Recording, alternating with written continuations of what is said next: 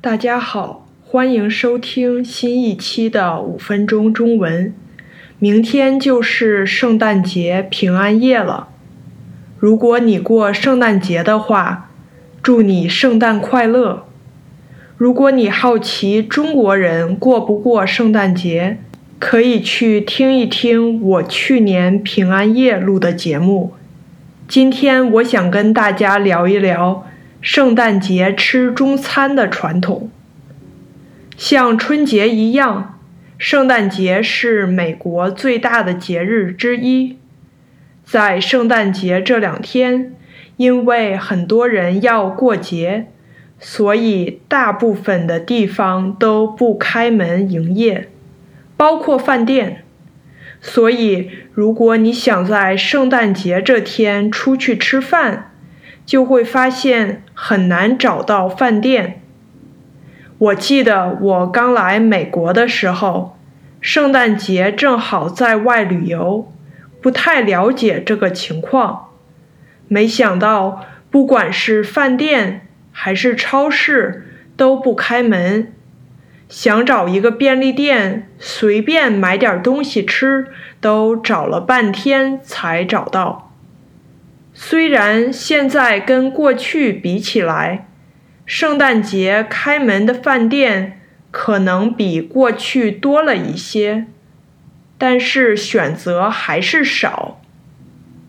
而相比美国人，中国人传统上大多是不信教的，也不过圣诞节，所以中餐厅在圣诞节的时候也就照常开门。于是就有了美国人，尤其是美国犹太人，圣诞节吃中餐的传统。由于犹太人也不过圣诞节。所以没有基督教色彩，且圣诞节照常营业的中餐厅就成了一个绝佳的选择。除了世俗和便利的原因以外，中餐也比较符合犹太人的一些饮食禁忌，比如中餐不太会用到奶制品。美国犹太人圣诞节吃中餐。已经有一百多年的历史了。其实不只是犹太人，只要你不过圣诞节，在这个节庆期间，一个人就难免会觉得有点孤单寂寞。所以很多人会跟亲朋好友一起聚会。